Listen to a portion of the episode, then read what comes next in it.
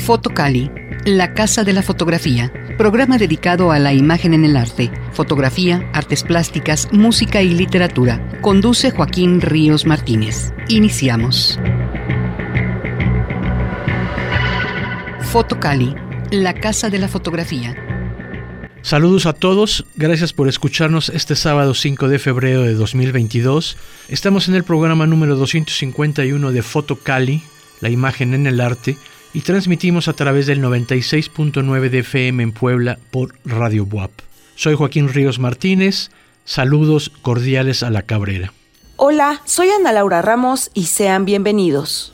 Como cada fin de semana les presento nuestra agenda de muestras fotográficas o talleres en Puebla y la región. Anatómica, exposición de Cisco Jiménez en el Museo Amparo. Atractivos, humorísticos e incómodos, los trabajos de Cisco Jiménez son complejos seres estéticos. Esta revisión temática muestra ejemplos de sus pinturas, collages, esculturas, cerámicas, ensamblajes e instalaciones producidas desde principios de los 90 hasta la época actual. La exposición busca destacar el uso singular de la figuración y el enfoque analítico de Jiménez al criticar la cultura contemporánea y sus precedentes históricos. Estará hasta el 18 de abril. Mirada Ancestral, Arte en 3D. Es una exposición que cautivará tus sentidos. Visítala en el Museo Regional de Cholula, 14 Poniente 307, San Juan, Aquiahuac, San Andrés Cholula. Taller de fotografía urbana, sábados de 12 a 3 de la tarde. Informes por la página de Facebook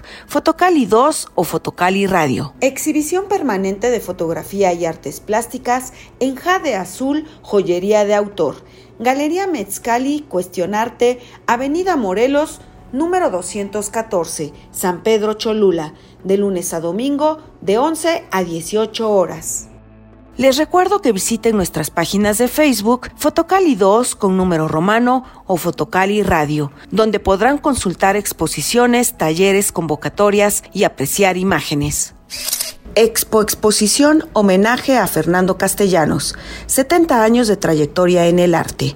Al maestro Fernando Castellanos Centurión, Puebla 1937, la Puebla de Los Ángeles y los Demonios, le debe una muestra de la envergadura de su trayectoria. Una exposición local que lo distinga entre los máximos representantes de las artes plásticas, la promoción cultural y la academia. El pintor viene de una estirpe de creadores de arte a los que se les localizó en Puebla encabezados por su tatarabuelo Pedro Centurión, pintor y director de la Academia de Bellas Artes a mitad del siglo XIX, y donde muchos años después el maestro marcaría el paso por 30 años de generaciones de sus alumnos promotor cultural indispensable y personaje ligado hace ya mucho tiempo a la Casa de la Cultura local. Su tío abuelo fue Mariano Centurión, pintor y escultor. Don Manuel Centurión, su abuelo materno, escultor, además de su padre Juan Castellanos, quien fue pintor y uno de los fundadores del barrio del artista a principios de la década de los 40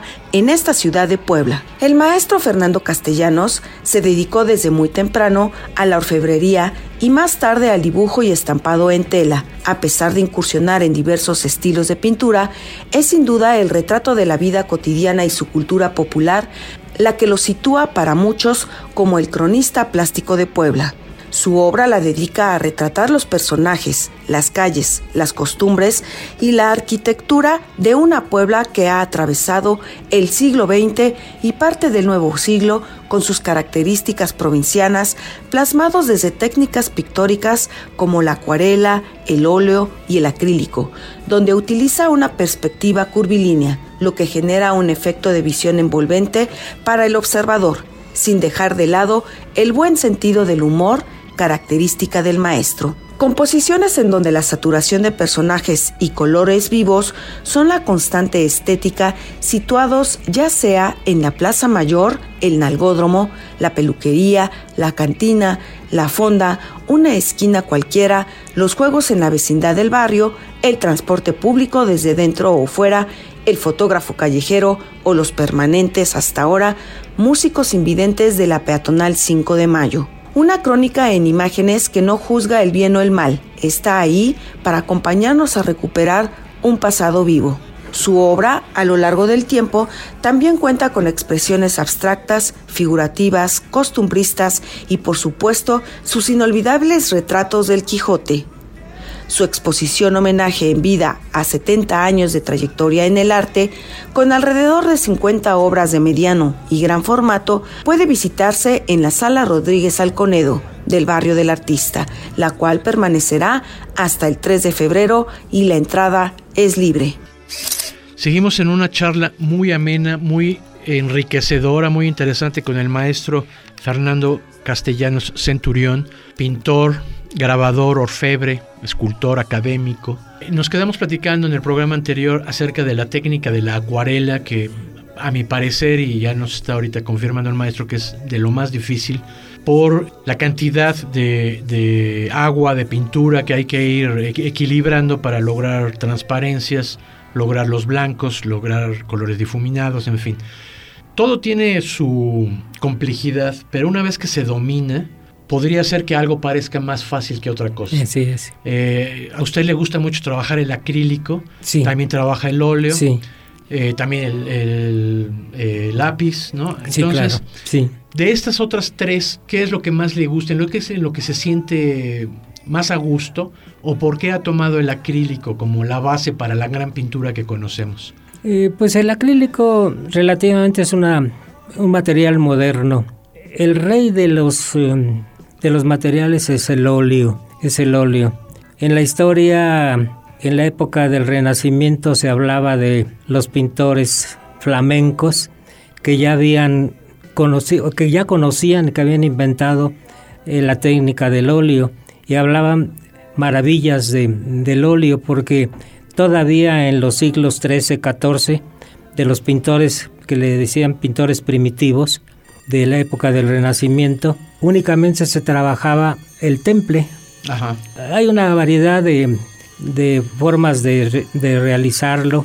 Una de ellas es este con huevo, con agua destilada, agua de cola y los pigmentos pero ya los pintores flamencos en Holanda, en los Países Bajos, ya trabajaban el óleo. Yo he trabajado todas las técnicas, la acuarela, el óleo, el acrílico, y me he acostumbrado un poquito más por la técnica del acrílico.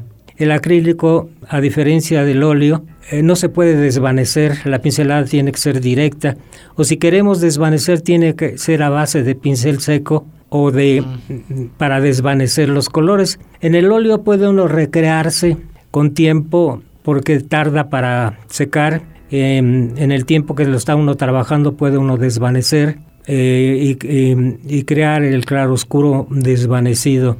También se puede trabajar a base directa con pinceladas espontáneas, pero este tiene la, facilidad del acrílico de, que seca rápido de que puede uno cubrir eh, al, secar, cubrir y cambiar los colores. Es una de las ventajas, pero el óleo sigue siendo el rey de, los, este, de las técnicas.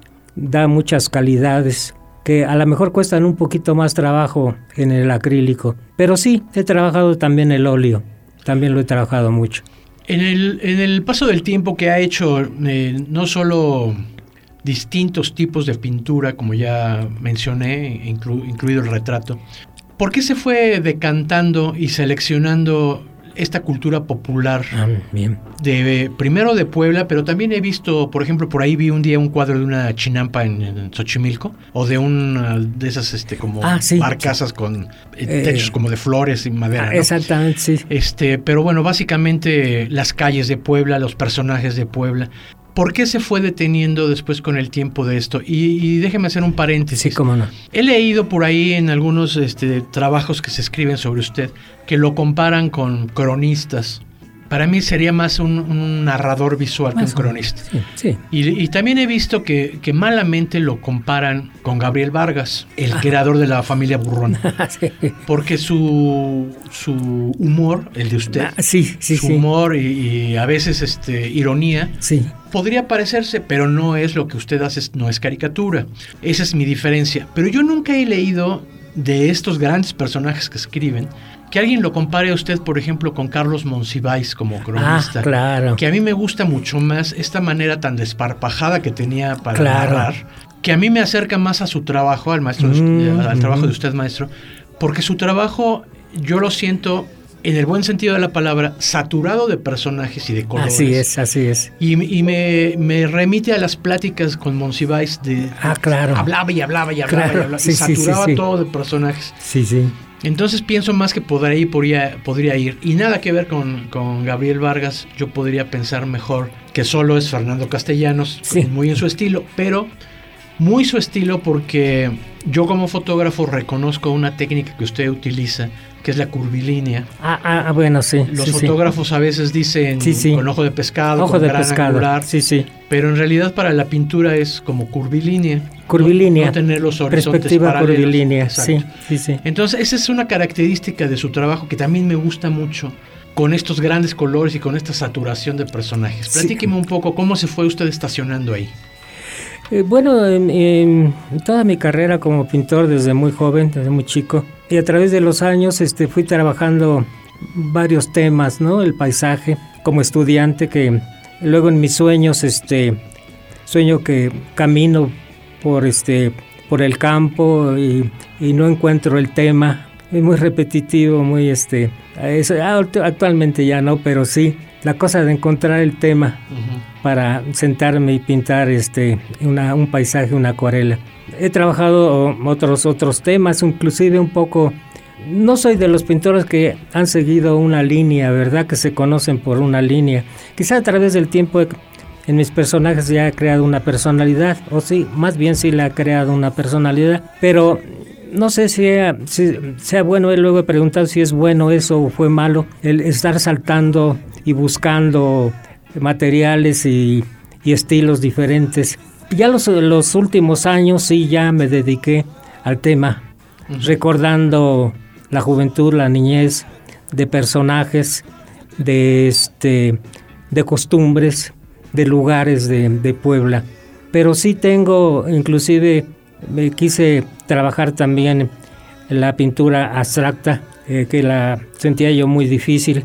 Tengo el, el- el- el recuerdo de una visita de José Luis Cuevas a la Academia, al Instituto de Artes Visuales, y tenía yo un trabajo que todavía por ahí lo tengo, abstracto, a base de, de planos. Y me acuerdo que hizo el recorrido el maestro José Luis Cuevas, y ya después le preguntaron cómo había, cómo había aparecido la exposición, una exposición de maestros de, de Instituto de Artes Visuales, y recordó mi nombre, la- el cuadro de Fernando, y fue un, un halago, ¿no? Para mí. Inclusive también cuando comenzaba la, la Casa de la Cultura, estaba el edificio de la Hayes, Promoción Cultural, presenté unas, unas figuras pequeñas, estilizadas, me acuerdo en colores ocres, amarillos, y visitó la exposición esta gran crítica de arte, escritora, Raquel Tibol, Raquel Tibol, y sin conocerme le llamó la atención y me dijo que le habían gustado esos cuadros. Le digo, "Ah, muchas gracias maestra, son míos.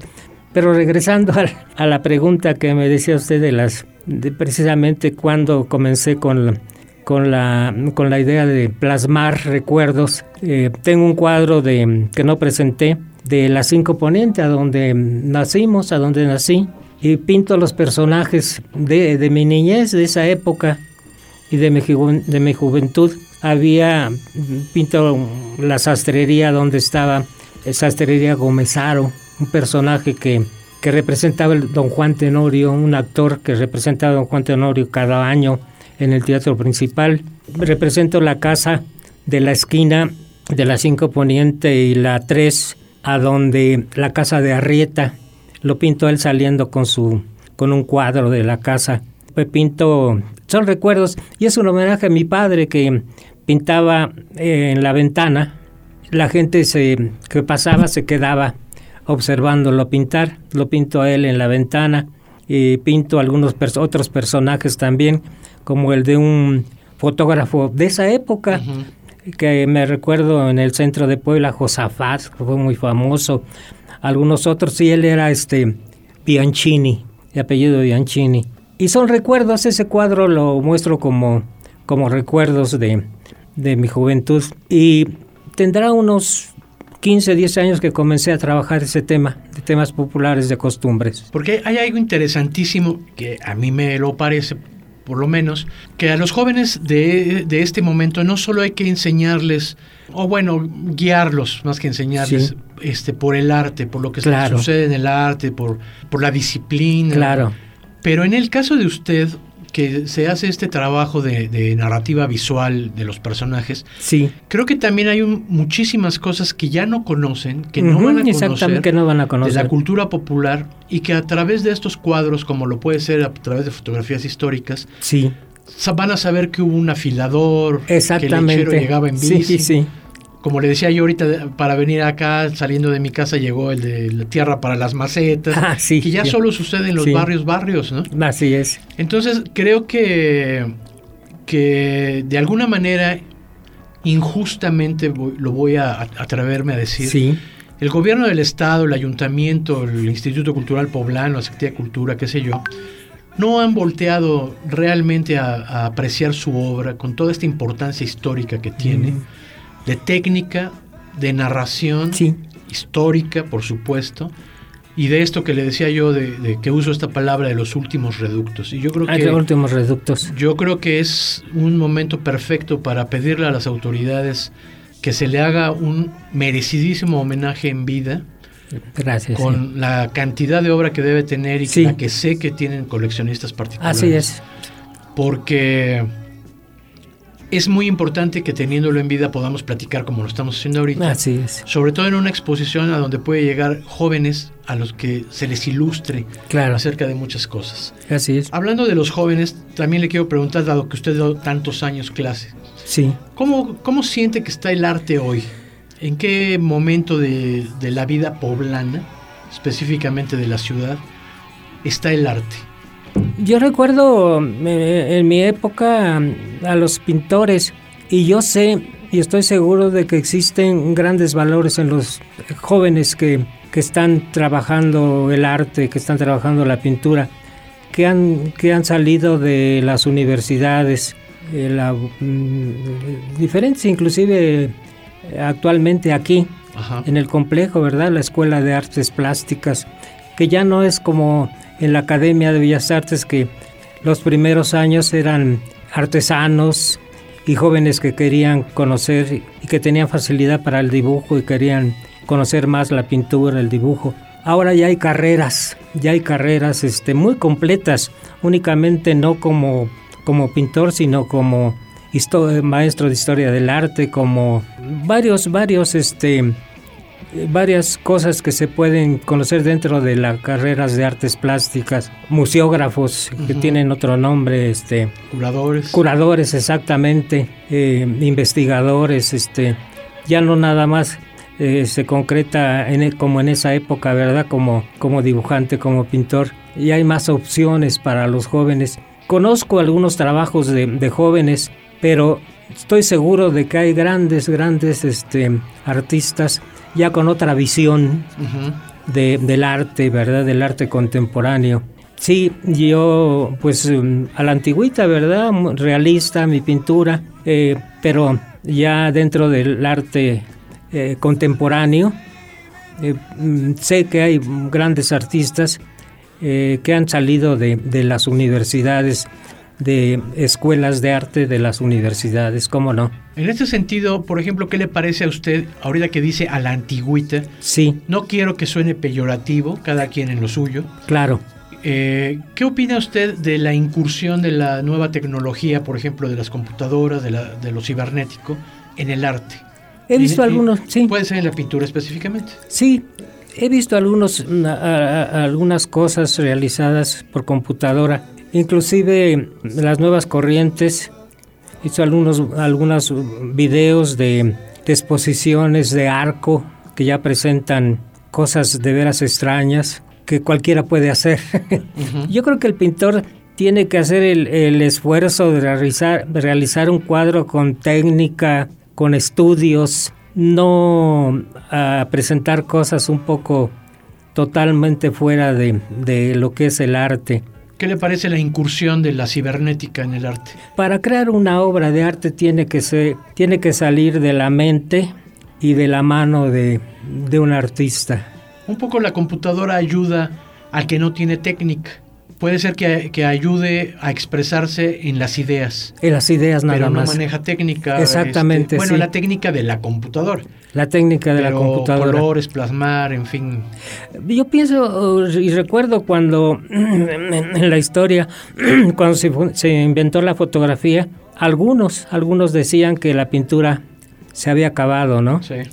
Y en realidad, pues está, yo creo que es más o menos lo mismo, ¿verdad?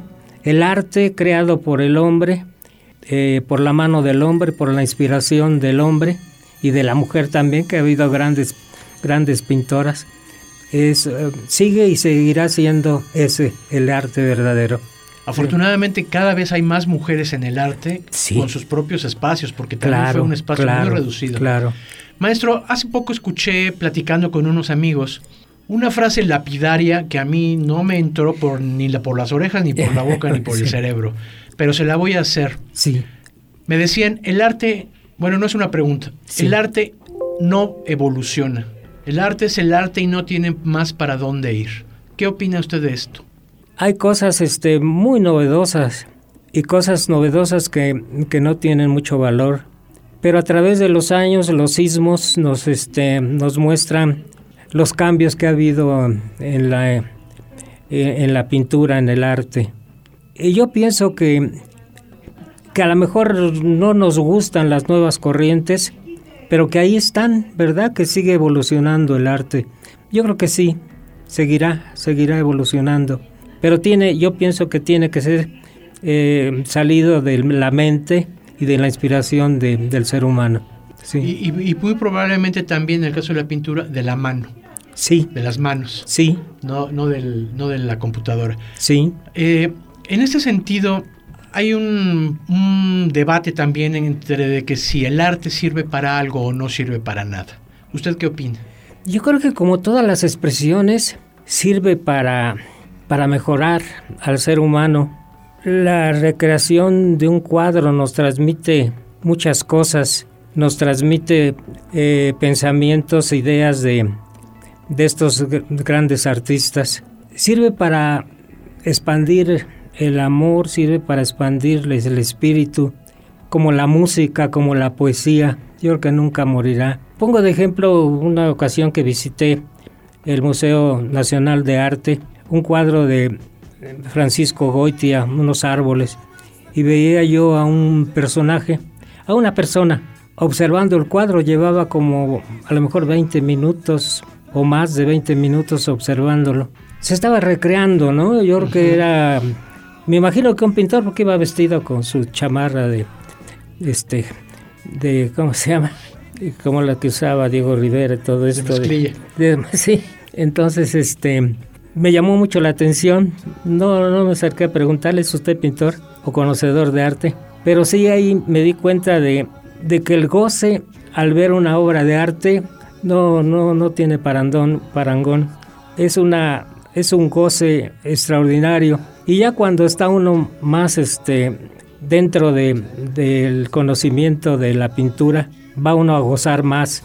Pero invito a jóvenes, a gente en general, que se acerque, que vea, que vea las formas, que vea los colores. Eh, todo, toda persona puede crear Claro que hay eh, personas que tienen más facilidad o que han estudiado, que han creado un estilo, pero todo, toda persona puede crear. Hay una cosa que yo como maestro y que di clases también a los niños, vi cosas maravillosas en los niños de 5, de 10 años, de veras que se que eran casi de pintores modernos, ¿no? De, de Miró, cosas fabulosas.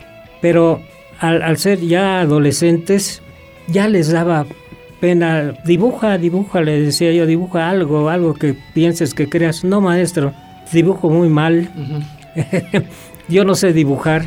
Y digo, no, pues crea lo que tú pienses, aunque sea, pinta por ejemplo un perro a tu modo, ya estás creando, ¿no?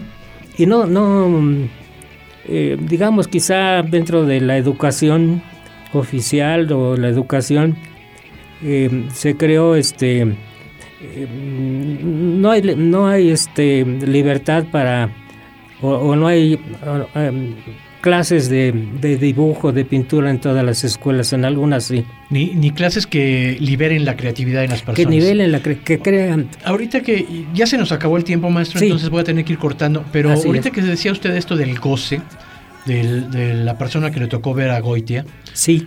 A mi Goitia me encanta, por, por cierto. Este, ya tampoco existe esto, porque este tiempo caótico en el que vivimos desde hace muchos años, no, es de ahora, sí. entran las personas a un museo, una galería, y lo recorren sin detenerse, o, o acaso se detienen uno o dos, pero no se llevan nada como una experiencia estética. Exactamente. Salen de la galería y difícilmente se acuerdan de algo. Exactamente. Maestro, se me acaba el tiempo. Sí. Eh, ¿Por qué vamos a tener que ir a visitar su exposición? Y déjenme nada más recordar. Está en la sala Rodríguez Alconedo del barrio del Artista. Sí. En horario normal, de incluso abierta los sábados y domingos. Sí, sábados y domingos. Hasta mediados del mes de febrero, o sea que tenemos tiempo perfecto para ir a verla. Sí. Homenaje en vida 70 años de trayectoria al maestro Fernando Castellano Centurión. ¿Por qué tenemos que ir a ver esta exposición, maestro? Porque estoy mostrando toda una vida en el arte.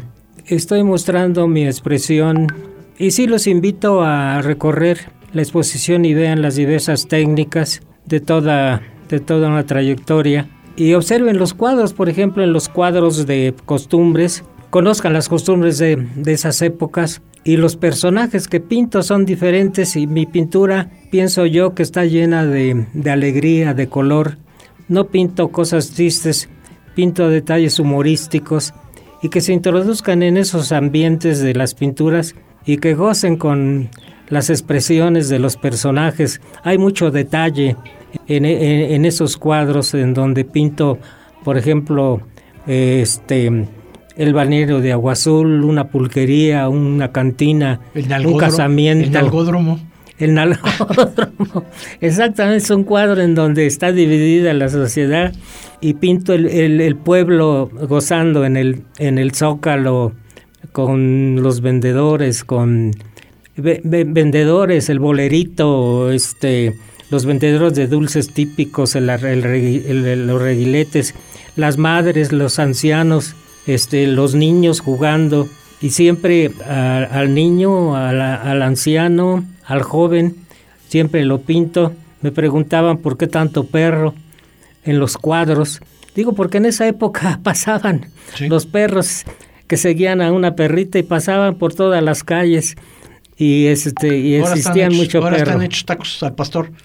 Sí están hechos los tacos al pastor. Maestro pues le agradezco muchísimo muchísimo y no quiero este dejar de insistir que el estado el ayuntamiento las universidades se reúnan para que hagamos un gran gran homenaje al maestro castellano muchas gracias. maestro muchas gracias. Al contrario muy agradecido muy ameno muy me gustó mucho Qué bueno, maestro, de eso se trata. Gracias, nos escuchamos el siguiente programa. Recuerden visitar nuestras páginas de Facebook, Fotocali 2 con números romanos y Fotocali Radio. Hasta otro sábado a las 18 horas. Soy Joaquín Ríos Martínez y agradezco a Ana Laura Ramos su colaboración y por la edición del programa, a Darío Montiel en los controles en cabina y a Jesús Aguilar en la producción.